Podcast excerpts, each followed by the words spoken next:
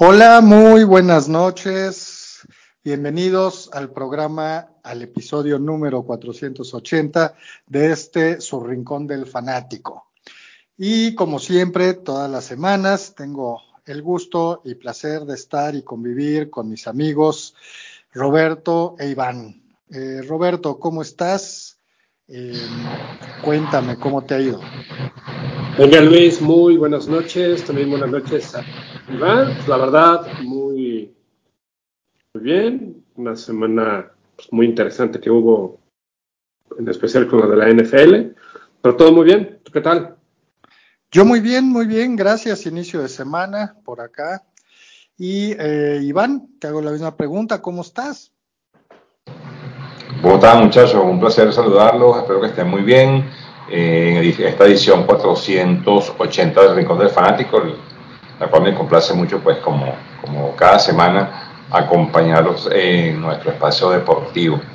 Eh, y bueno, eh, esta semana, pues, como todos saben, pues han habido eventos importantes, aparte de los juegos de, de conferencia, pues bueno, muchas cosas que, que vamos a estar comentando a lo largo del programa, pues obviamente como siempre a sabiendas de que tenemos, bueno, vamos eh, con las temporadas y las, los eventos que, que, se han ido suscitando. Así que bueno, por eso eh, creo que eh, el enfoque del programa será justamente en lo sucedido esta semana. Así que bueno, si bueno, yo puedo arrancar con, las, con, con lo que traigo, aprovechando pues hablar de lo que fue el, la final del abierto de Australia, que estuvo muy interesante, eso lo vamos a tocar. Eh, tocar rápidamente el béisbol. Hoy se está jugando el último, bueno, hoy se está jugando el sexto partido de la gran final del béisbol venezolano, ¿ok? Eh, entre Tiburones de la Guaira y Leones del Caracas, eso en lo que respecta al béisbol. Y por supuesto, bueno, lo acontecido en la NFL el fin de semana. Eso es lo que traigo para el día de hoy. Roberto. Pues venga, yo solamente traigo un par de cosas. La primera es la cápsula del BASE, en el cual vamos a platicar eh, de por qué, y esto le conviene a Luis saber, no sé si lo sepa, eh, de por qué los piratas de Pittsburgh tienen ese nombre. ¿vale? Y pues, obviamente eh, hablar de la NFL, donde hay un tema, digo, vamos a hablar obviamente de los partidos, De lo que sucedió en los partidos de conferencia, sin embargo, es importante, pero a mi juicio, eh, dar a entender que un hombre, un jugador, puede determinar si su equipo va a perder por la falta de acción o por la acción misma este, de lo que hace, ¿no? Eso es lo que, lo que yo traigo y lo que obviamente vamos a platicar, ¿no? Ok, muy bien, muy bien. Eh, pues yo em, obviamente platicaré sobre los partidos de americano que, resultaron ayer eh, eh, y hablaremos de cómo se desenvolvió el final del abierto de Australia, un breve repaso a, em, a cómo están las ligas más importantes en Europa que apenas están retomando fuerza, están a media temporada, es decir, todavía no hay gran pasión, eh, todavía no se empieza, eh, eh, no, no, se reanuda la Champions, que nos gusta, pero se han suscitado dos o tres resultados bien interesantes que, que pues creo que, que, es bueno de repente repasar estas ligas, ¿no? Ok. Muy bien, entonces pues si quieren empezamos como siempre un poco con, con el béisbol. Muy bien, perfecto. Pues a ver, este Iván, querías platicar acerca de, de la Liga Venezolana, ¿por qué no te arrancas con eso y yo cierro la sección del béis con la, con la cápsula? Sí, bueno, efectivamente, eh, estamos en, el, ocaso de la Liga Venezolana de Béisbol Profesional. Eh, la final se está jugando en este momento el partido número 6. va dominando la serie Leones del Caracas, eh, tres juegos a dos. y de lograr ganar el, día de hoy, no tengo todavía resultado, pero de ganar Leones ya sería campeón y bueno, estaría eh, obviamente ya como candidato a, eh, a lo que sería la Serie del Caribe, la cual se va a jugar en Venezuela como todos ustedes saben. Eh, hay que destacar que los Leones ganaron los dos primeros partidos. esta ha sido una serie muy, muy, muy peleada. no sé si ustedes saben que el jugador de Grandes Ligas, Ronald Acuña Jr., estuvo eh, acompañando el equipo, jugó, inclusive los dos primeros partidos eh, jugó, y los tiburones perdieron estos dos primeros encuentros. Posteriormente, Acuña decide abandonar el, eh, la temporada, o sea, decidió no jugar más.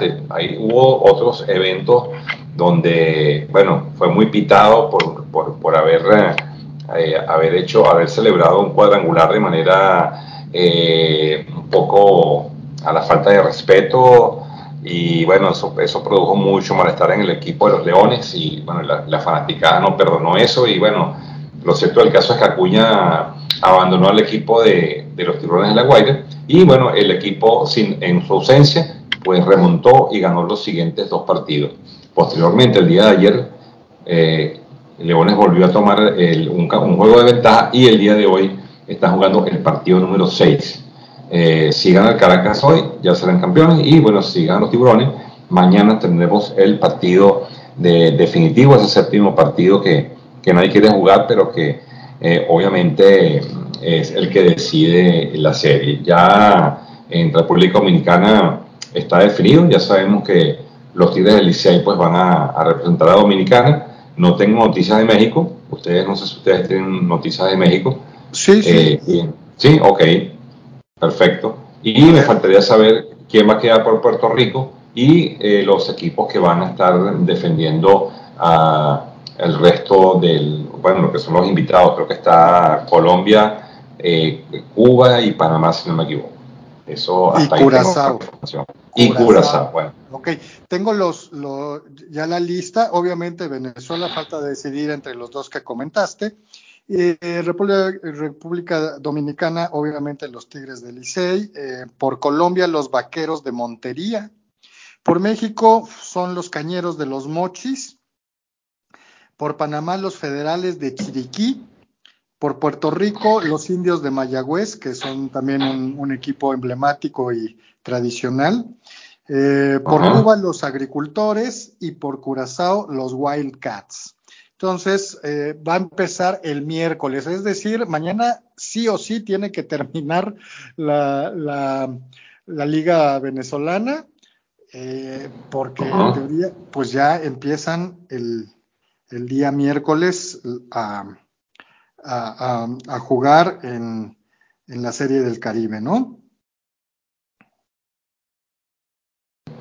Ok. Exactamente, que se va a jugar acá en Venezuela, en el Estadio de la Rinconada, y el otro estadio está por definirse, creo que es el Estadio de la Guaira, no estoy muy seguro todavía, pero creo que esas son las dos plazas en las que se va a jugar. No puedo entender cómo no se va a jugar en el Estadio Universitario de Caracas, no puedo entender por qué lo dejaron eh, por fuera de este estadio, pero bueno, eh, esas son decisiones que ya dependen obviamente de los organizadores. Así que bueno, no nos resta sino esperar y estar pendiente de, los horarios y cuáles van a ser el orden de, de, los partidos. Ok, es el jueves 2 de febrero el que va a ser el primer eh, enfrentamiento. Primero va a ser Cuba y Curazao. El segundo eh, en el Estadio de La Guaira. El primero es en el Estadio de La Rinconada. Luego en el Estadio de La Guaira será Colombia y Puerto Rico. En La Rinconada a las 3 de la tarde, eh, hora local de Venezuela, México y República Dominicana, y cerrando eh, lo harán eh, eh, Panamá y Venezuela a las 8.15 de la noche. Eso el día em, jueves 2 de febrero. Ok. Bueno, perfecto. Entonces ya tenemos, ya está todo decidido y bueno, faltaría únicamente pues bueno, ya ver qué es lo que va a suceder y cómo cómo se va a presentar, eh, cómo se presentan los equipos, qué jugadores van a traer. Eh, estoy seguro que Dominicana va a presentar una, una, plantilla muy interesante y muy fuerte. al igual que México y Puerto Rico. Eh, bueno, vamos a con de Colombia y, Cuba no tengo mucha información, pero de seguro van a, tener una también una plantilla pues con lo mejor que, que, estos países puedan, puedan contar. Así que bueno, eso, eso sería todo entonces con la parte de béisbol. Roberto. Venga, venga, pues este interesante, ¿no? Además siempre la serie del Caribe es como este em, juego de estrellas de la TAM, ¿no? Creo yo. Sí, sí, sí. Muy bien. muy bien, Pues este, en esta ocasión vamos a platicar de por qué los piratas de Pittsburgh este, tienen este nombre, ¿no? Ok. No te sepas, este, Luis, ya que es tu equipo. Fíjate que no, sé que no es un nombre original, o por lo menos hubo un, um, un equipo antes eh, eh, en Pittsburgh que se llamaba los Alleghenies, que creo que se referían a eh, uno de los ríos que tiene ese nombre, pero pues el, cambio a los piratas no tengo el conocimiento de, de cómo se dio. A ver, cuéntanos. Pues va, va, pues sí, en efecto, este, los piratas antes se llamaban Alleghenies, ¿no? Pero bueno, esto se remonta al siglo XIX, específicamente en 1890. Sí, los equipos que eh, jugaban en las grandes ligas en esa época, eh, pues eh, la verdad les iba bien, ¿no? Había mucha audiencia que iba a los partidos. El problema era que los dueños se quedaban con la mayoría de las utilidades. Entonces, los, em, los jugadores se quejaron, ¿sí? Y al final de, esa temporada decidieron, este, decidieron crear su propia organización y se llamaron eh, eh, The Players League, ¿no? La liga de, de los jugadores. Sin embargo, por la falta de habilidades de administración, esta nueva liga solamente duró un año, con lo cual la mayoría de los jugadores pidieron regresar a sus eh, antiguos equipos. ¿sí? Y uno de estos eh, jugadores, que era uno de los mejores jugadores que había en ese entonces, se llamaba un infielder, se llamaba Luis Bierbauer. ¿no? Él quería regresar a su eh, anterior equipo, que eran los Atléticos de Filadelfia. Sin embargo, por un error eh, en, la forma de registro, su nombre fue accidentalmente em, quitado, digamos, de la lista para todos aquellos que podían ser elegibles para regresar.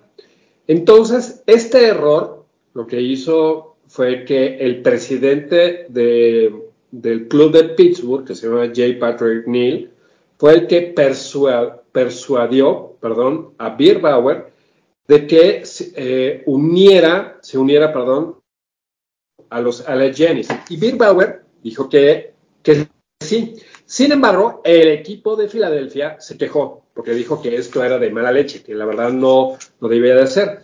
Entonces hubo acaloradas discusiones entre ambos equipos respecto a, a este jugador, ¿no? Entonces, como no llegaron a un arreglo, pues se fue a un arbitraje y la franquicia de Pittsburgh prevaleció quedándose con este jugador. Los Atléticos de Filadelfia protestaron la decisión del, árbitro, en este caso del arbitraje, y un representante del club dijo a los reporteros que en su opinión la firma de Bierbauer por Pittsburgh era piratesca. ¿Sí? Esta acusación, eh, que estaba, digamos, enfocada a que fuera un insulto, tuvo el efecto contrario, ya que fue un símbolo de orgullo, con lo cual, desde 1891 a la fecha, el equipo de béisbol de Pittsburgh adoptó el nombre como los Piratas de Pittsburgh. Como ven. Interesante, no, no sabía que por ahí eh, iba la historia y lo otro interesante es que los Steelers, su primer nombre fueron los Piratas, porque el dueño de los Steelers el, Rooney, era muy deportista o le gustaba mucho el deporte y le gustaba más el béisbol que el fútbol americano y quiso llamarle Piratas y los primeros creo que tres, cuatro o cinco años jugaron con ese nombre y luego ya se lo cambiaron a los Steelers. Este, pues bien, gracias por, por la, la, historia. Y bueno, pues este año ya creo que lo habíamos comentado, eh, regresa el hijo pródigo eh, Andrew McCutcheon, obviamente ya muy veterano, eh, pero recordemos que ganó el MVP con los Steelers por ahí del 2013 más o menos, y yo creo que llega para cerrar su carrera eh, con los Piratas, donde lo amaron y donde tuvo sus mejores años, por supuesto. Por el otro lado, entre las transacciones recientes más importantes, Gleyber Torres de los Yankees, Iván, para ti, vuelve a, firmar con los Yankees, evitando el arbitraje salarial y va a ganar 9.95 millones de dólares. Y finalmente, Zach Greinke, este ex Zion que conocemos bien, que fue, campeón em, con los, si no me equivoco, con los em, eh, Arizona D-Backs. Eh, regresa para su temporada número 20 con el equipo donde también ganó el Cy Young, eh, su amado equipo de los Kansas City Royals. 20 años va a cumplir y no le va a ir nada mal para ser un muy, muy veterano. Va a ganar más o menos 8 millones de dólares. Más o menos porque es dependiendo los bonos que se cumplan o no. Eh, son las noticias más importantes en materia de contrataciones de béisbol. Claro, claro, pues, este, pues bueno, pues ya estamos a, que faltan, estamos como a dos meses de que ah, tengamos el Opening Day, ¿no? Entonces, poco a poco estas noticias se reducen y yo creo que poco a poco vamos a empezar a ver noticias de, las ligas em, de entrenamiento y pronto de, del B, ¿no? Ya de la temporada regular. Muy bien, pues sí. Em, dos meses pasan rápido. Yo pensé que más, pero no, sí, efectivamente son dos meses. Venga, perfecto. Súper, muy bien. Pues entonces con esto cerremos el béisbol. Eh, ¿Por qué no platican del abierto de Australia? Este, no sé. Iván. Sí, sí, este, bueno, eh, hablando de del abierto de Australia, pues eh, eh, estuvo muy interesante. realmente fue una final donde luego de escuchar las declaraciones de Novak Djokovic diciendo pues que para él había sido bueno el uno de los más importantes de su de su carrera por el hecho de que, como ustedes recordarán, el año pasado a él no se le permitió jugar en, en, Australia por el tema de las vacunas. Y bueno, estuvo, él estuvo confinado y finalmente se le prohibió jugar por, por, por su capricho. Bueno, capricho tanto como no, porque mucha gente no, no cree en las vacunas y, y como mucho, muchas personas decidió no, no, no vacunarse, pues entonces para él este triunfo en el Abierto de Australia pues tuvo doble, tuvo como un sabor especial. Aparte, es su décimo, aparte de ser su décimo eh, título de Australia, es el número 22 de su carrera. Y bueno, jugó la final contra un Stefano Tsitsipas que, bueno, de haber ganado este torneo, hubiese subido al número uno del ranking de la ATP. Eh, un partido muy, muy bueno, interesantísimo, pero bueno, lamentablemente eh, para Tsitsipas, pues Djokovic es un, realmente es un fuera de serie, un tipo que, que presionó, eh, ganó el primer set, 6-3, eh, y luego en, en dos tiebreaks consecutivos, 7-6, 7-6, pues se llevó en sets corridos el abierto de Australia. No sé si pudieron ustedes verlo, Luis, pero fue un juego bastante bonito, muy vistoso, pero Djokovic, Djokovic sacó la clase como como ya nos tiene acostumbrados. Es un tipo muy frío, calculador, que los puntos importantes los pelea y bueno, esto fue lo que nos dejó el, la rama masculina.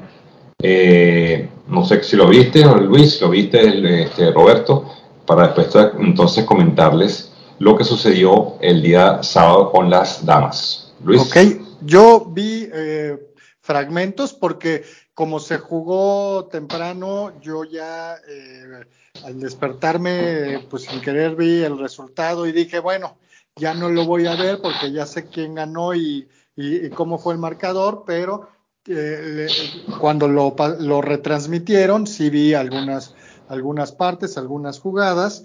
Y como bien dices, es impresionante el nivel que tiene Djokovic, ganó su 22, su Grand Slam 22 empatando a Nadal, pero lo importante es cómo lo ganó. Perdió un set en todo el juego, digo, en todo el torneo. Un set. Eh, ese es, eh, habla de las mejores épocas de los más grandes tenistas eh, de, Grand Slam. perder un set en siete juegos. Además, llegó a diez triunfos en el Abierto de Australia, siendo obviamente el hombre con mayor triunfos y lleva cuatro eh, eh, Grand, Slams de Australia, torneos de Australia, ganados consecutivos, lleva 28 triunfos seguidos, lo que también es récord. Es decir, Djokovic, pues ahora que ya Federer se retiró y que Nadal se está lesionando mucho, pues los va a rebasar. Los va a rebasar y y, bueno, eso no quiere decir que sean mejor o peor, creo que los tres eh, se repartieron eh, estos 20 años o 25, pero pues felicidades por Djokovic que se ha mantenido, no se lesiona y, y, pues muy bien, creo que está teniendo una carrera de uno de los más grandes de todos los tiempos. Así es, así es, eso como yo diría, eso es premio premio a la constancia, ¿no? Premio a la constancia, eh, de verdad que es de quitarse el sombrero, de 10 títulos de Australia y 22 eh, títulos eh, medios, que bueno, estoy seguro que de haber jugado el año pasado, eh, muy probablemente hubiese, hubiese ganado también, lo que ya sería un récord. y bueno, por otro lado, lo que dices también es muy cierto. lamentablemente, Rafa Nadal eh, yo creo que también ya está en vísperas de retiro, no porque no tenga capacidad para jugar, sino que ya, ya su cuerpo eh, está demasiado mermado, ¿ok? Por las lesiones, eh, esa lesión recurrente en el tobillo y sumada también ahora aparece una lesión en su cadera, pues él en la entrevista em, dijo pues, dejó ver que, que estaba difícil, pues que la decisión de si volvía o se retiraba, Así que lo que tú dices, Luis, es muy valedero en el sentido de que es muy probable que Djokovic pues eh, lo supere, tanto a Federer como a Rafa Nadal. Y bueno, eh, en cuanto a la rama femenina, pues la final fue entre um, Zabalenka y Alina Rivaquina, eh, con triunfo sobre triunfo este, de Zabalenka que bueno, finalmente logra llevarse un título de Grand Slam en un partido que, bueno, realmente no me pareció muy vistoso, muchos errores no forzados. Eh, obviamente creo que Zabalenka ganó por su fortaleza física, eh, pero sinceramente mm, no fue un partido emocionante para mí. Así que, que bueno, vamos a ver qué, qué es lo que viene para, para, para ahora, que el próximo, eh, ya estaríamos hablando de Roland Garros. Y entre estos dos torneos, pues bueno, tendremos la victoria de Cincinnati y tendremos eh, pues cosas muy interesantes a nivel eh, de tenis.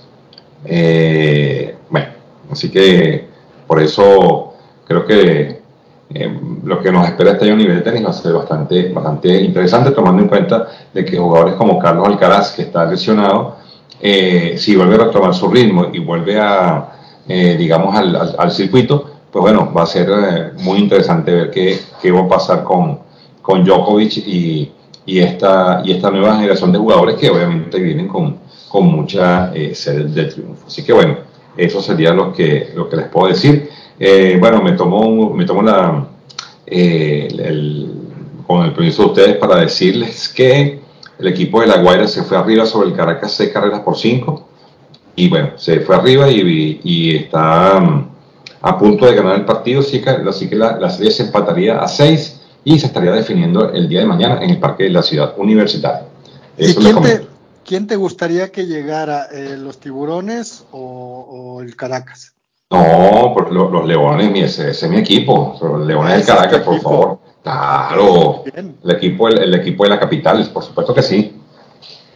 Así es, así es. Ok, yo nada más, eh, eh, terminando tu comentario, eh, es el primer triunfo de Arina Zabalenka que ha estado manteniéndose en los últimos años o los últimos dos al menos en buen nivel.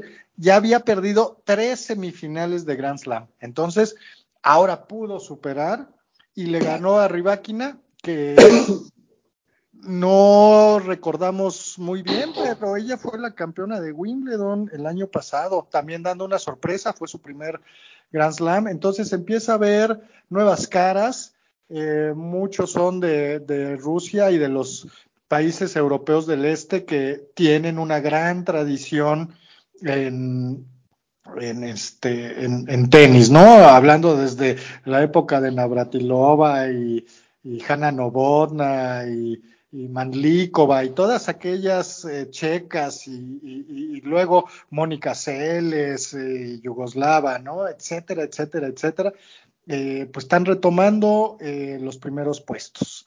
Em, aquellas sorpresas como Raducanu, como Fernández o, o, la misma este, chica esta española de origen venezolano que también fue campeona de Wimbledon. Ah, sí, Muguruza, Muguruza, Muguruza. Se están perdiendo un poquito. Y nuestra favorita que hablamos la semana pasada, Pegula, se quedó en cuartos de final.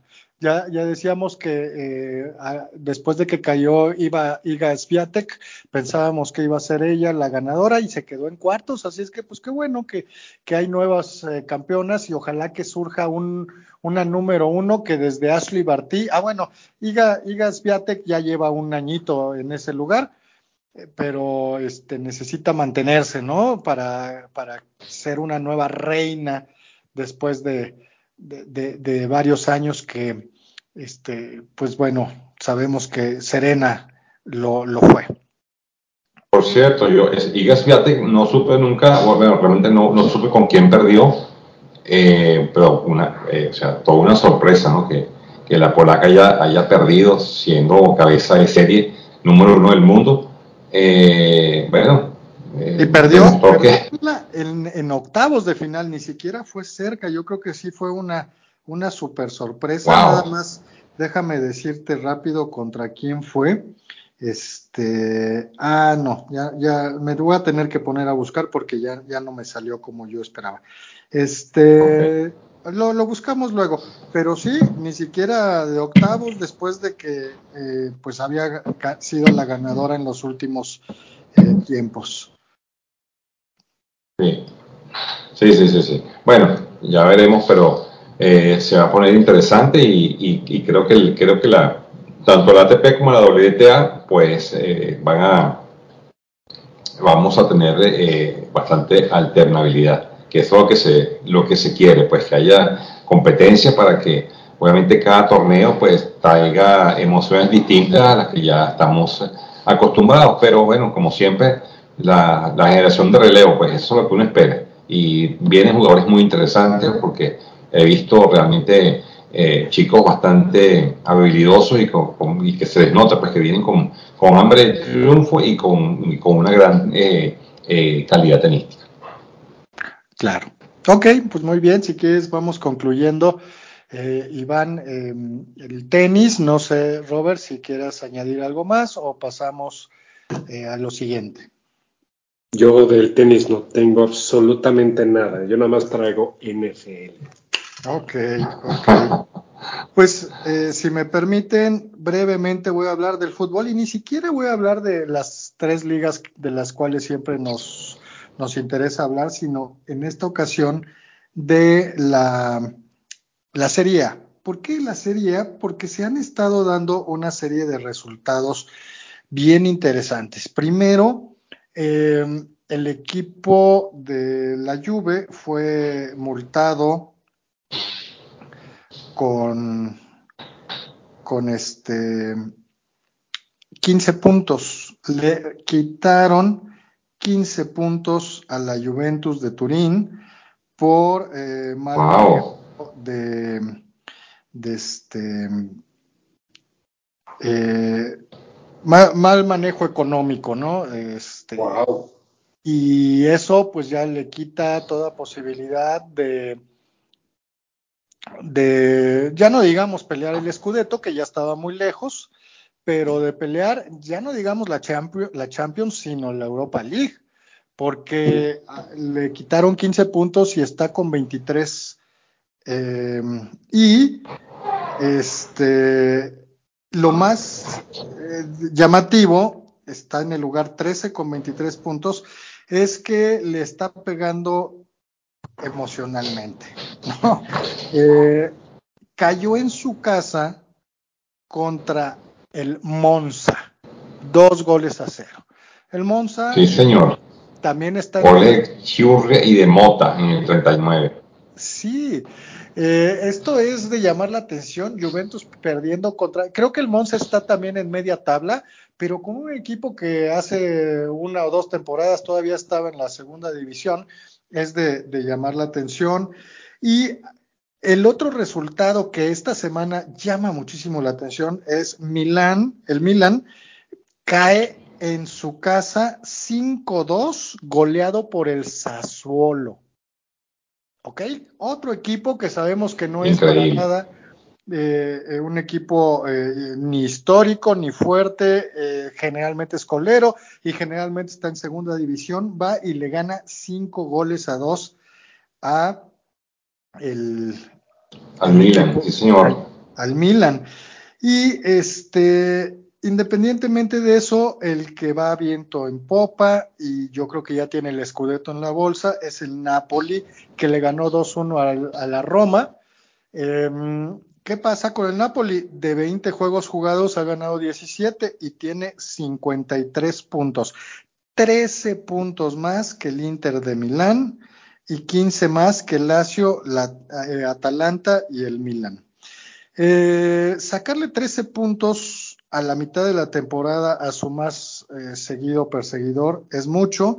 Yo creo que ya nadie le quita el escudeto al Napoli y desde la época de, de Maradona no están, no habían jugado tan bien y, y, qué bueno, qué bueno para el fútbol italiano. ahí juega el, el famoso Chucky, a veces es titular, a veces es suplente, pero está muy contento y qué bueno que tengamos un campeón más, sin adelantarnos tanto, allá eh, por las Europas, como diríamos. Y ya, es simplemente eso lo que quería comentar sobre el fútbol italiano. Oye, y tengo una pregunta, que si, si la Juve le quitaron 15 puntos, ¿no es el mismo equipo que hace unos años lo bajaron a segunda división por un sí.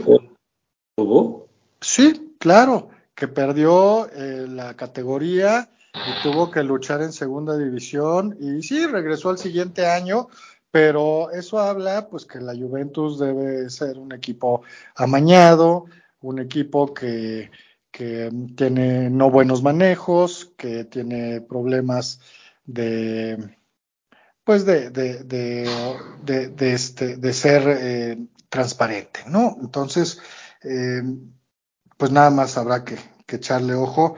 Yo creo que, que pues es un, es, es muy triste, eh, pues es, es, el equipo más, más ganador de, de, Italia, ¿no?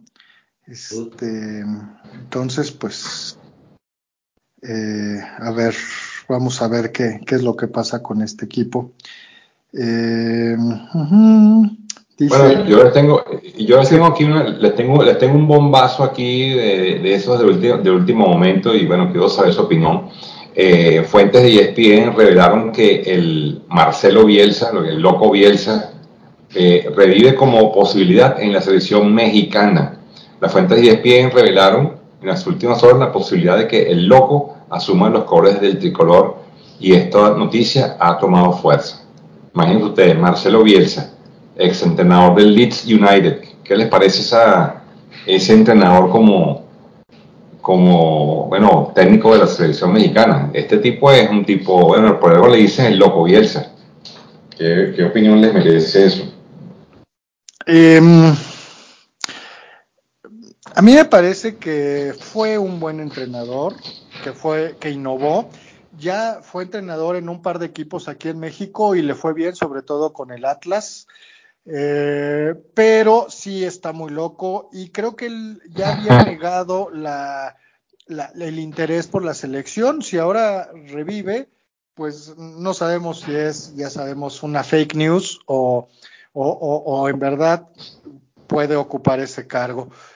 Eh, no lo veo en la selección. Definitivamente eh, su temperamento, el que ya lleva muchos años alejado del fútbol mexicano, eh, no, no creo que le haría muy bien a la selección, pero pues bueno, hay, hay peores candidatos de repente, ¿no? Yo creo que van a volver a poner al Piojo Herrera. Suena muchísimo por acá que el Piojo Herrera es eh, él junto con Almada, que es el actual campeón con el Club Pachuca. Eh, él es argentino, creo, o, o uruguayo, no me acuerdo. Eh, yo creo que está entre ellos dos, eh, pero ya, ya se tienen que decidir porque ya en marzo empiezan otra vez que los amistosos y que la Copa no Claro. se qué y demás, ¿no? Pero entonces eh, vamos a ver, no creo que llegue Bielsa, yo creo que está entre estos dos. Vamos a, Bueno, pero, pero te digo, si, si, por- si, viene, si llega otra vez el Piojo Herrera, pues vamos a ver seguramente nuevamente a Chicharito jugando, porque el Piojo Herrera eh, tenía... Ah, No, por al- supuesto, Roberto, claro que sí. al Imagínate ese Piojo, tridente. a, a El Piojo, a Ochoa y a todos los amigos, ¿no? A Claro, y al. Tecatico, al Tecatico Corona, al, Claro. al Piqui Moreno. Ah, Roberto, es que te emociona, el Piqui Moreno. Eso es una, una maravilla. A, a Hugo Sánchez, a la Tota Carvajal. La Tota Carvajal, ¿qué tal? Sí, no, no, no, Ah. pues bueno, vamos a ver, yo creo que ya van a decidir pronto y platicaremos un poquito de... Muy de- bien, bueno, excelente. Ok, muy bien. Muy bien, muchachos, muy bien. Eh, chéverísimo. Eh, bueno, ¿qué, ¿qué tema quieren tocar? ¿Quieren que pasemos a NFL? Pues va. Digo, Pero si no, venga, este, de la NFL podríamos tomar este tema y si me dan oportunidad quisiera arrancar con una- un, con un comentario en particular. venga. Muy bien, pues bueno, el día de ayer se suscitaron estos dos partidos de conferencia entre San Francisco contra eh, Filadelfia y entre Cincinnati contra Kansas. Y mi radica en que un jugador de cada equipo eh, hizo, digo, no, a propósito, porque sí lo tengo que aclarar muy, muy claro, eh, no a propósito que per- perdieran sus equipos. Y entonces, si me voy a San Francisco, este, la lesión de Brock Purdy, porque sí fue lesión, es una lesión de UCL que hoy leí que se va a tardar seis meses en recuperar, pues simplemente hizo que el cuarto coreback de San Francisco se metiera a jugar, pero este cuarto coreback, que primero fue Trey, Trey Lance, que se rompió el pie y quedó fuera de la temporada, semanas después fue Garoppolo, que se volvió a romper el pie y quedó también fuera de la temporada.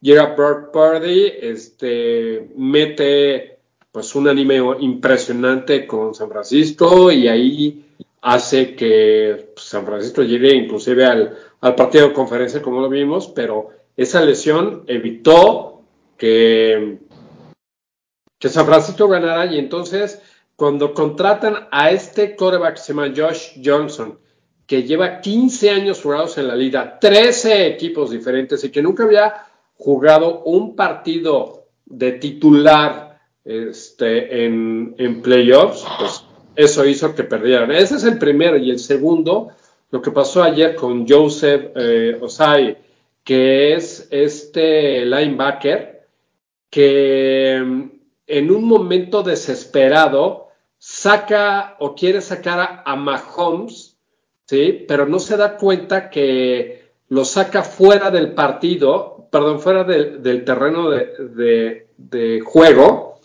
y entonces le marcan eh, rudeza innecesaria, con lo cual le, dan 15 yardas y gracias a eso eh, Kansas gana el partido. obviamente vamos a platicar a, mayor detalle, ¿no? Pero este chavo, al principio, ayer yo estaba encabronadísimo porque yo pensaba que por él se había perdido la temporada directamente de Cincinnati. Digo, soy, soy de Steelers, no puedo irme directamente con, con un rival de división. Pero, sin embargo, ya después de, lo que pasó el día de ayer y ya con la cabeza más fría, pues vi que pues este chavo iba bien. Lo que pasa es que nunca vio que estaba fuera del terreno de juego y realmente todo lo que pasó el día de ayer posterior a esa jugada, él llorando, o sea, berreando en la banca, este, sus eh, compañeros apoyándolo. Hubo un par de estos que gritaban que cómo se le ocurría tocar al, al pero yo creo que es un error, ¿no? Y las entrevistas posteriores y demás, o sea. Entonces, mi punto aquí, señores, es: un jugador puede hacer que su equipo pierda. ¿Qué opinan de esto? Total, total. Por supuesto que sí, esa jugada fueron, fueron 15 yardas. Y bueno, le, prácticamente le regaló la temporada al equipo de Kansas City. Yo creo que estaban en tercera y creo que estaban en tercera y nueve. Eh, estaban fuera de gol de campo. Total, totalmente. iba, iba a ser un gol de campo de 60 yardas y, y este eh, Harrison Bo, Butner. Harrison Butker. Sí, se me, se me cuatrapeó el, apellido. Este, ya no ha sido tan certero eh, en esta temporada. Yo creo que no, no, no lo hubiera metido. Además de las condiciones de frío, eh, viento. Eh, pero bueno, errores son errores y, y, y, pues lástima, ¿no? Y, y sí, eh, hubo muchos errores arbitrales. Yo creo que el arbitraje eh, a, nivel top, en los deportes top, está muy mal. Lo vimos en el Mundial. Yo vi un juego recientemente, el Celtics Lakers, el domingo, que en la última jugada iban empatados y en la última jugada de juego, un claro eh, foul contra LeBron James eh, ya en el último segundo, que le hubiera dado dos tiros libres, no lo marcaron, hizo un berrinche fenomenal, pero no lo marcaron. Y, y, yo, yo le voy a Celtics y yo lo vi y dije, pues se lo regalaron a Celtics, o sea, no es que se lo regalen, pero pues sí influye en el marcador. Y pues bueno, la, la rapidez de la, de, de la NFL y sobre todo que es de contacto, dicen los oficiales, en todas las jugadas hay castigo y si fuéramos estrictos, en cada jugada se tendría que marcar uno o dos castigos y eso no puede ser porque pues, pues no, no saldríamos de las primeras tres jugadas, ¿no? Eh, entonces creo que sí hay una crisis de arbitraje en, en los en los deportes importantes, o bueno, no importantes, en los deportes top. Eh, esa es mi sensación y bueno, mal, triste por, por los dos jugadores que comentas, Robert, uno, por diferentes circunstancias, uno tendrá que aprender, ojalá que se levante, el otro pues tuvo una temporada de ensueño, pero pues ya se dio cuenta que, que la realidad puede ser no, no el contrincante, sino eh, uno mismo, ¿no? Porque pues es una lesión. Este, y pues bueno, son gajes del oficio y ni modo. bueno, yo no pude, yo quisiera que me contaran cómo fue la elección de Porti, porque ese partido lamentablemente no lo pude ver y no sé cómo se lesionó. Eh, sí, mira, em, creo que era la segunda serie ofensiva por parte de San Francisco. Eh, le, lanzan una carga a, San Francisco. El liniero responsable del lado derecho eh, no puede frenar al, defensivo. Y entonces está Burke Purdy eh, haciendo la mecánica de, lanzamiento, de, lanzar el, el, balón, y tiene su brazo en la parte de atrás, ¿no? O sea, su cadera moviéndose como para poder hacer el, lanzamiento. Y en ese momento le pegan un manotazo. Y entonces el problema que hace aquí es que no, iba para adelante, era realmente un fumble. Entonces le pega al balón el manotazo. El balón lo que hace es que rebota en el brazo de Purdy y como ya iba en, eh, pues por esta misma mecánica, o sea, propia del brazo, le pega el balón y este, sale para adelante y se vuelve un fumble. Pero su lesión es de que se nota como un pequeño snap eh, directamente en el codo y entonces se le inflama, lo checan y estuvo, él estaba con casco, como diciendo, oye, yo me quiero meter, pero los médicos se tardaron mucho en determinar que no podía lanzar, y esa fue la lesión que tuvo. Sí, fue, fue una cuestión de codo y no fue por el golpe, sino fue pues alguna hiperextensión del ligamento o algo así, que se inflama muchísimo y pues ya no puede, ¿no? Por, por, eh, eh, ya no puede mover bien el brazo, ni, más que el brazo, la mano. Eh, y yo creo que fue una desventaja total el que luego lo metiera porque se lesionó Josh Johnson, ¿no? También. Este, así, así efectivamente como, como te dice Roberto fue la lesión, Iván. Bueno, y yo honestamente no sé cómo, cómo bueno, yo me imagino que a Mahomes se han hecho infiltración porque Mahomes tuvo un 15 grado 3 eh, y yo pensé que iba a ser muy difícil que jugara. Sin embargo, bueno, lograron, lograron levantarlo y, y bueno, eh, jugó el partido, ¿no? Eso oh. fue lo que más me sorprendió. Sí, claro, obviamente Mahomes jugó totalmente infiltrado. Si, si Em, si llegas a ver los videos eh, que se posicionaban en sus pies, no corría igual, no estaba, em, no, eh, no, estaba bien parado en, en, su pie de apoyo e inclusive cuando salía del terreno o volvía a entrar, se notaba definitivamente que corría lesionado.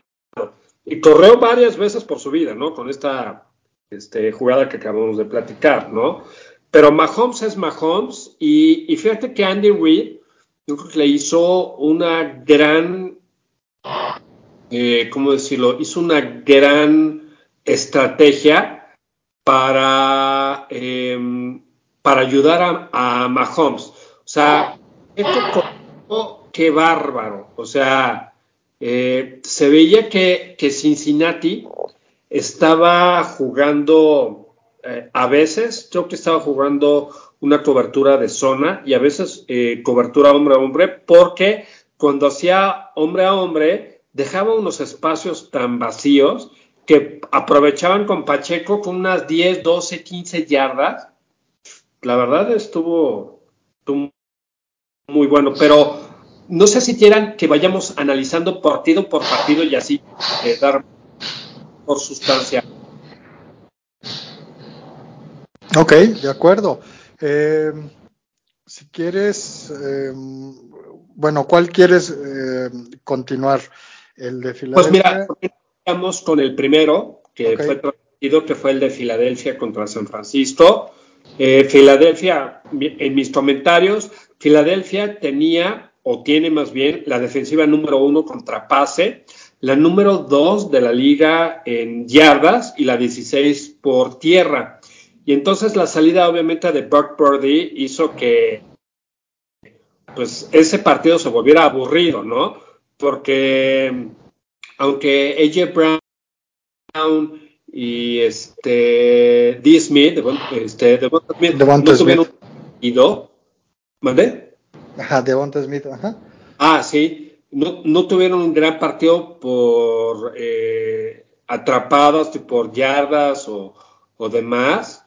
Pues, o sea, creo que es este running back Sanders que hizo lo que quiso, eh, Jalen Hurts también, y fíjate que la salida de Brock Purdy, a mi juicio, hizo que la defensiva de, de San Francisco se cayera, porque todo el peso, toda la responsabilidad cayó directamente sobre ellos. Inclusive no sé si, si viste que Nick Bosa jugó lesionado. O sea, se lesionó en una jugada fortuita que él estaba fuera del campo, pero le cayeron encima. Y entonces, como que el San Francisco que dominó a Cowboys no fue el mismo en este partido. ¿No crees? Todo, totalmente. Pero tenemos que, bueno, mis puntos de vista son los siguientes.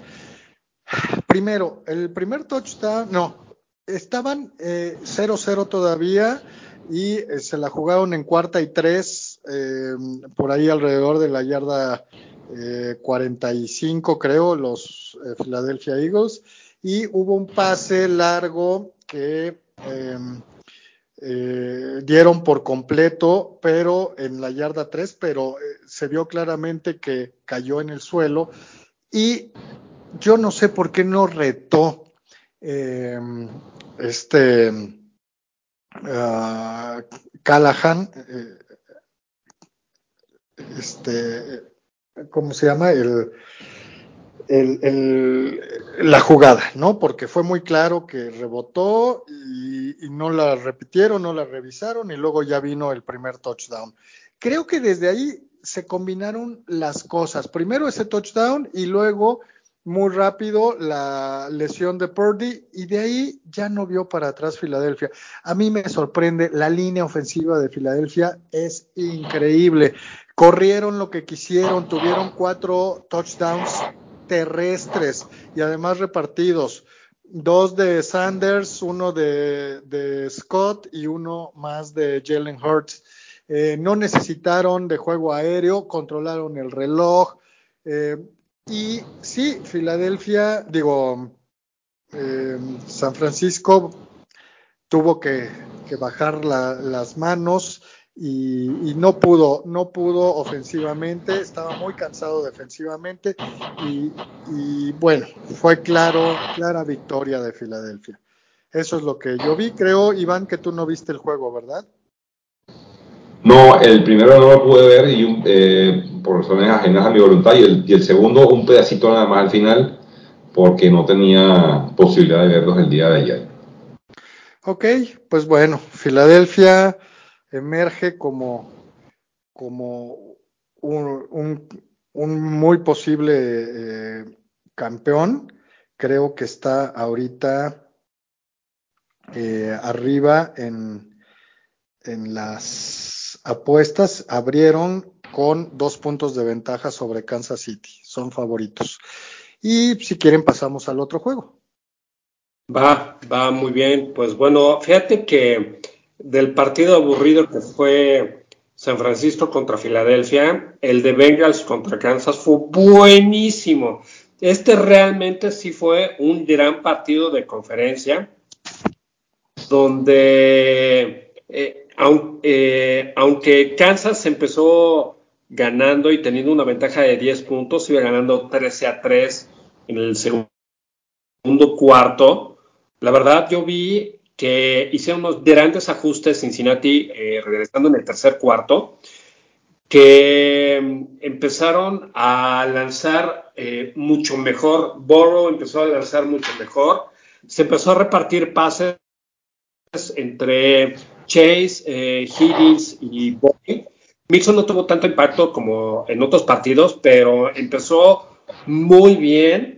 empataron, empataron varias veces durante ese, esa segunda mitad y realmente fue un partido que estuvo a nada de irse a tiempo extra, ya lo platicamos lo de eh, Joseph Osai, sin embargo, qué partido tan bonito, tan padre, es de esas, es de esos partidos que aunque jueguen visión, digamos, en este caso de los Steelers, lo disfrutas, lo disfrutas eh, muchísimo y, siento que fue una partida de ajedrez porque mm, al principio tenían muy bien acciones, pero más importante aún fueron ajustando ambos equipos y se metió muy bien Kansas. Lo único malo es todas las decisiones arbitrales a favor de Kansas City, que seguramente eh, Daphne nos va, nos está escuchando,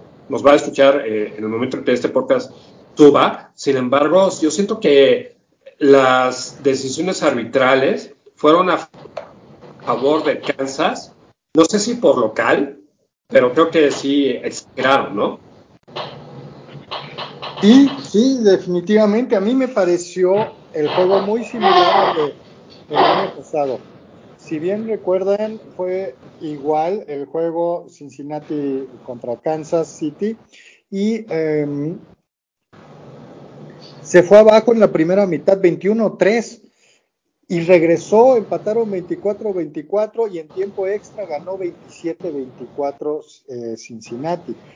Eh, se iba a dar lo mismo, ¿no? Se fue abajo 21-7 al medio tiempo y posteriormente eh, regresó, empataron y luego pues ya pasó todo lo que mencionaste, em, eh, Roberto, ¿no? Pero creo que eh, Cincinnati va por buen camino. Creo que la clave del partido fue, había tres lesionados de la línea ofensiva de Cincinnati.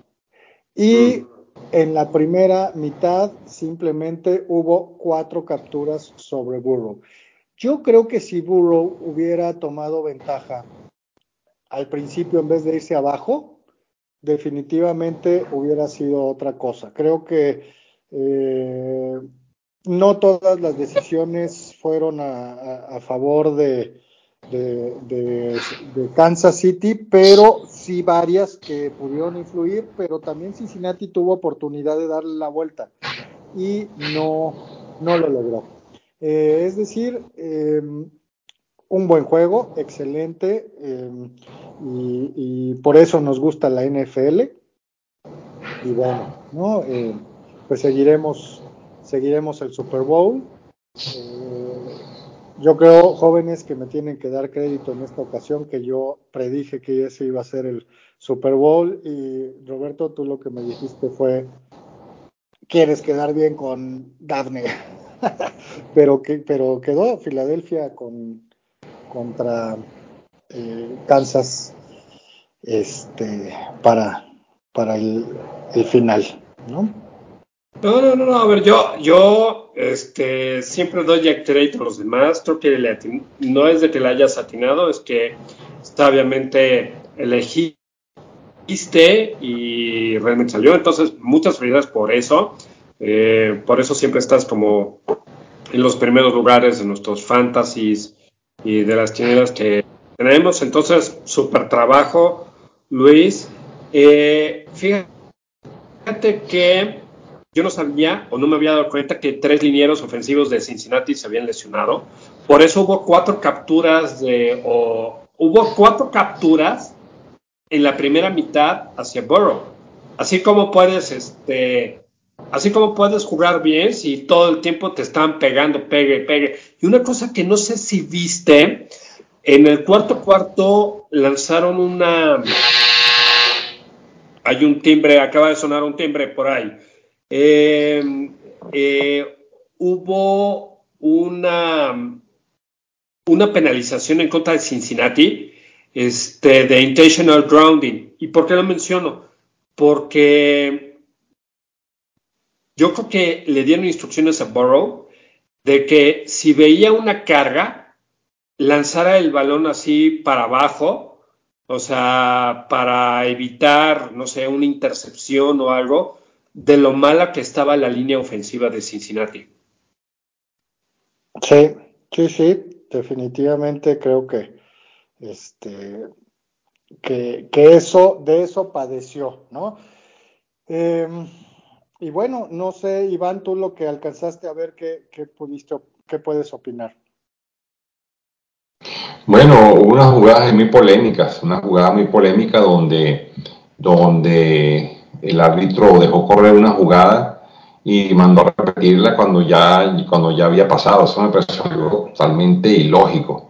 Yo nunca lo había visto, la verdad. Eh, una jugada pues totalmente fuera, fuera de toda lógica. Eh, y eso también pudo haber sido, pudo haber sido eh, definitiva en el, en el partido. Bueno, estaba aquí leyendo, mientras ustedes comentaban, que Brock Purdy está, tiene, está buscando segundas opiniones médicas sobre si necesita cirugía, porque sufrió una rotura del ligamento colateral cubital en el codo derecho. Ese, eso es el huesito que está, que une eh, esta parte de acá donde, donde justamente rota, ¿no? Y bueno, ese comentario lo hizo Adam Scheffer de ESPN. Y bueno, yo creo que habría que ver si efectivamente necesita cirugía, algo así como un atomillón, me imagino, porque ese ligamento justamente creo que es el que, ese ligamento justamente es el que cruza y permite que el, brazo haga ese movimiento de, lanzamiento de balón.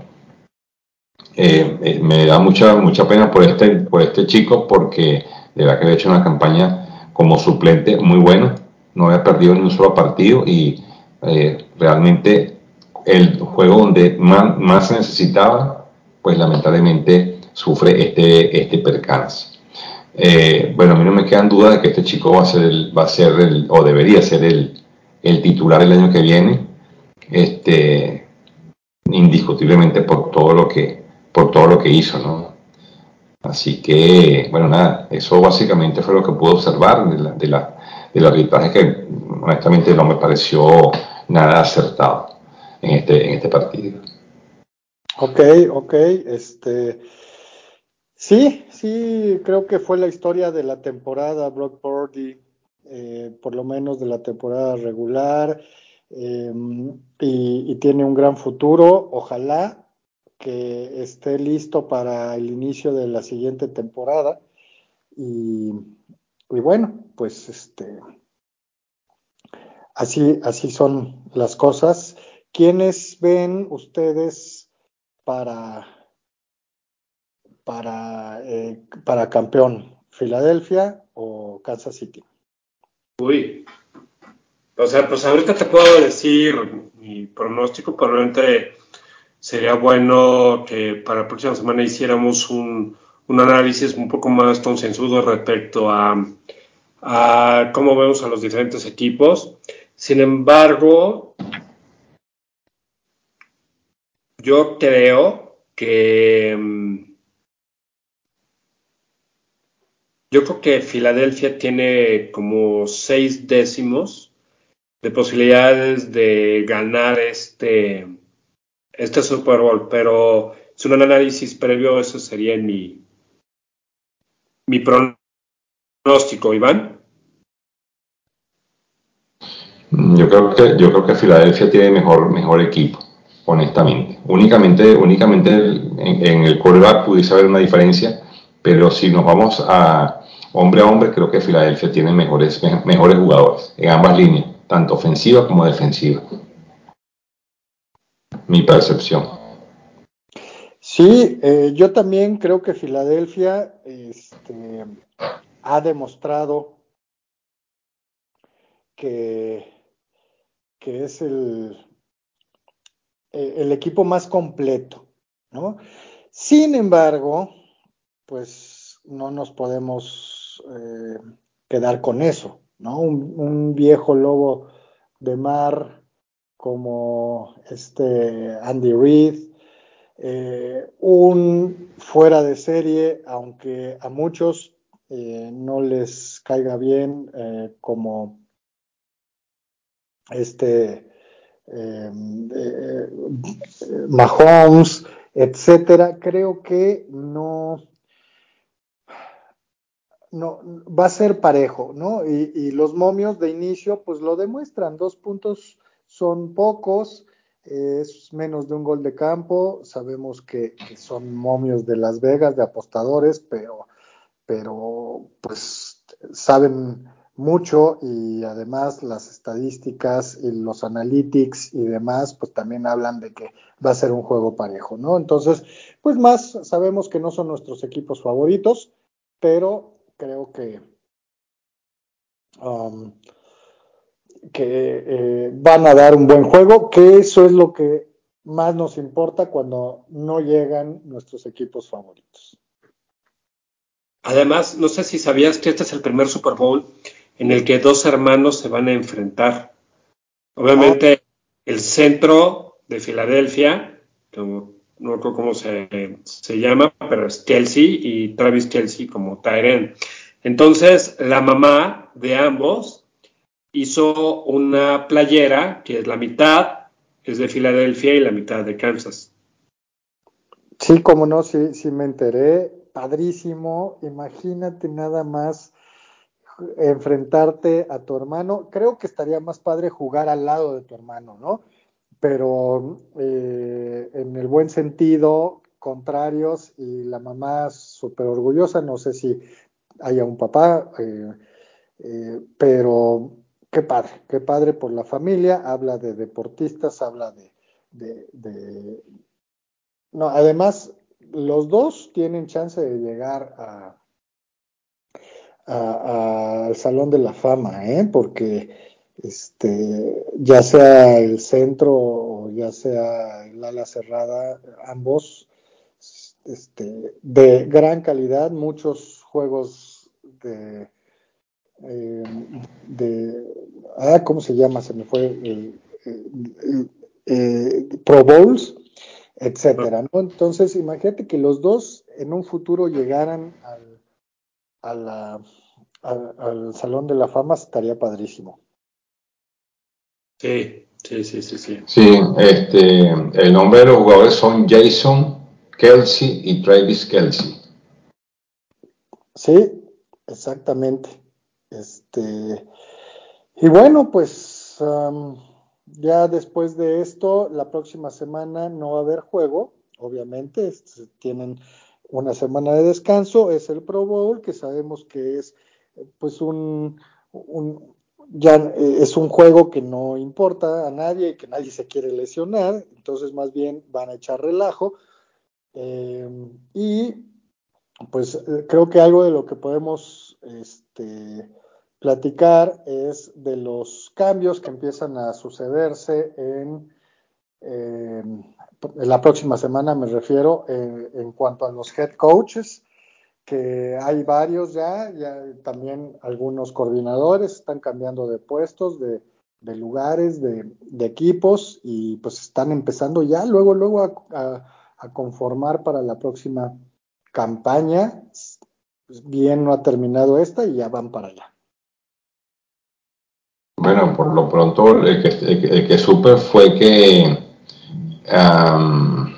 los, eh, los, Dallas Cowboys salieron de Kellen Moore em, y lo contrataron los Los Ángeles Chargers como, como, su, coordinador eh, eh, ofensivo.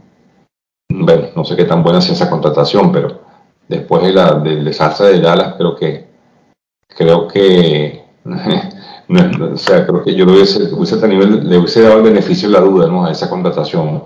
Pero bueno, eh, siempre es con el ánimo de, mejorar. ¿no?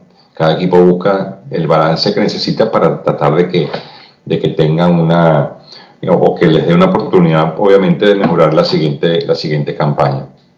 Sí, entre otros movimientos, em, los Carolina Panthers ya contrataron a Frank Reich Frank Reich, el ex coordinador, el ex eh, head coach de los Indianapolis Colts, exactamente, y Dimico Ryans, este super eh, defensivo que ahora es coordinador defensivo de San Francisco, es el candidato número uno para ser el head coach de eh, Houston Texans. A mí, ese, ese eh, coordinador defensivo es el que yo, si fuera el dueño de los Steelers, hubiera contratado para mi próximo head coach. Siguiendo esta filosofía de que a Pittsburgh le gustan los, los eh, coaches defensivos, Dimico Ryans es buenísimo, ¿no? Entonces, pues eh, va para allá, parece que va a ser el head coach de, Houston. Y por el otro lado, eh, los, Arizona, los Arizona Cardinals, que, pues ya le dieron las gracias a este, ah, ¿cómo se llama? Este, eh, King Clinsbury. King Clinsbury, malísimo, por cierto. Sí, ya se fue afortunadamente pidieron autorización para entrevistar tanto al, eh, al coordinador defensivo y al coordinador ofensivo de Cincinnati, ¿no? Entonces puede ser que alguno de estos dos ya se vaya como head coach de Arizona. ¿Qué es lo que pasa cuando empiezan a brillar algunas eh, defensivas u ofensivas? Pues empiezan a desmantelar también eh, a nivel de cocheo y, pues algunos dan el ancho y otros no. Oye, qué tal. y, fíjate que hablando de noticias, eh, los Steelers hicieron un gran movimiento, digo, hicieron un pésimo movimiento, este, definitivamente con, con Tomlin y, y Matt Canada. Sin embargo, no, ¿dónde lo vi? No manches, no, no lo veo. Ahorita, este, ah, ya, ya me, ya, ya me acordé. Momento, momento, lo estoy buscando. Jalaron a alguien, espérense, estoy buscando. No se desesperen, ya casi vamos. Ya, este, se robaron, entre comillas, a Andy Weddle, ¿sí? De, de la oficina de Filadelfia. Él es un gurú del draft, ¿sí? Él ha eh, creado eh, líneas ofensivas y defensivas, ¿sí? Y ha hecho trades importantes. Entonces, esto puede ser algo bueno para Steelers, digo, en el sentido de que seguimos con Tomlin, seguimos con Canadá, pero si puedes eh, armar un buen draft, que lo que lo que necesitamos urgente, pues nos puede ayudar mucho, ¿no? Sí, ojalá que sí, porque pues sabemos que Kevin Colbert pues fue, eh, sobre todo sus primeros 10 años de los 20 que estuvo, fue un, un, gran, un gran reclutador y, experto en, draftear, ¿no? Em, y pues em, claro que le vendría buena ayuda. Para mí va a ser muy importante todavía le quedan, según yo, dos temporadas a Tomlin. Yo espero que ya no le renueven el contrato y que empiecen a, buscar el sustituto desde eh, esta temporada incluso. Ojalá, y, pues bueno, vamos paso a paso. Este, no hay que adelantarse, pero qué bueno por lo, que comentas. No, no sabía de esta contratación de, de este reclutador de Filadelfia. Muy bien. Bueno, yo por mi cuenta, yo, yo por, mi lado estoy muy contento con el regreso de Bill O'Brien como offensive coordinator de los Patriots.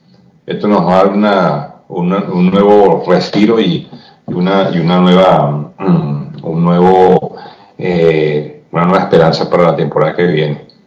Así que bueno, vamos a ver cómo, cómo van las cosas. Ok, qué bueno, sí, y, pues también ahí lo que les faltan son algunos receptores, les falta un corredor de tiempo completo, porque, bueno, Ramondre Stevenson, la verdad hizo una gran temporada, ojalá que se consolide como el número uno, porque lo que hacían pues era un tándem de tres y eso yo creo que desmotiva un poco al jugador, dice, pues quién es el titular o voy a tener cinco acarreos y otro va a tener seis y y entonces no voy a poder crecer, etcétera, ¿no? Entonces, pues yo creo que, que, que ojalá le den una nueva cara a la ofensiva de, de, los eh, de los Pats. Así es, esa, esa es mi esperanza también. Aunque, este, nada más recuerden que con este coach fue el que se enemistó con JJ Watt, este, en el que regaló, ¿cómo se llama este? A DeAndre Hopkins, lo regaló directamente a Arizona. Eh, probablemente Mac Jones haya estado con él. Sin embargo, no sé si esta decisión sea adecuada, ¿no? Eh, probablemente tenemos que ver cómo, transcurre esta temporada, pero yo pondría en la mesa que debería ya de ser la última temporada de Belichick, porque sin Brady no ha sido lo mismo. Claro. Sí, sí. Así es. Muy bien. Así es. Bueno, señores, no sé si tienen alguna otra noticia que quieran comentar para ir dando ya finalizando el programa. No, no, vamos concluyendo. Bueno, muy bien. Este, excelente. Bueno, nada, yo entonces aprovecho para despedirme. Eh, y bueno, nada, darle las gracias a nuestra audiencia por recibirnos una, en esta nueva edición y a ustedes por su compañía, como siempre. Contento de, de reencontrarme con ustedes esta semana y, por supuesto, con el ánimo de que la semana entrante vengamos con con, bueno, y un poco triste pues porque ya se nos acabó la temporada de NFL, fue, duró, la verdad es que en un pestañeo se nos fue la temporada y obviamente eso nos deja un, un sentimiento de, de, tristeza. Pero bueno, así es esto y hay que seguir hacia adelante. Así que bueno, lo dejo para su despedida. Bueno, pues eh, un, muy buen podcast, un gusto como siempre platicar con ustedes y pues... Um, Vamos a tener una semanita de descanso de NFL, pero les traeremos noticias y, y, más, ¿no? Vamos a ver qué más hay de deportes en estos días y pues excelente semana. Exacto, exacto. Aunque la NFL va a finalizar dentro de poco, menos de dos meses, vamos a tener el base. Entonces, eh, no es de que vayamos a sustituir, sino de que vamos a seguir teniendo noticias. Y bueno, pues bueno, agradecer mucho a mis compañeros eh, Iván y, Luis, que me la paso poca madre cada vez en, cada grabación en este podcast y confiar que nuestra audiencia le siga gustando nuestros cambios. Le pedimos que eh, nos compartan en, en redes sociales para que lleguemos a más personas. Y bueno, señores, muchas gracias a ambos, gracias a nuestra audiencia, buenas noches, bye bye. Bye. Ciao. Bye.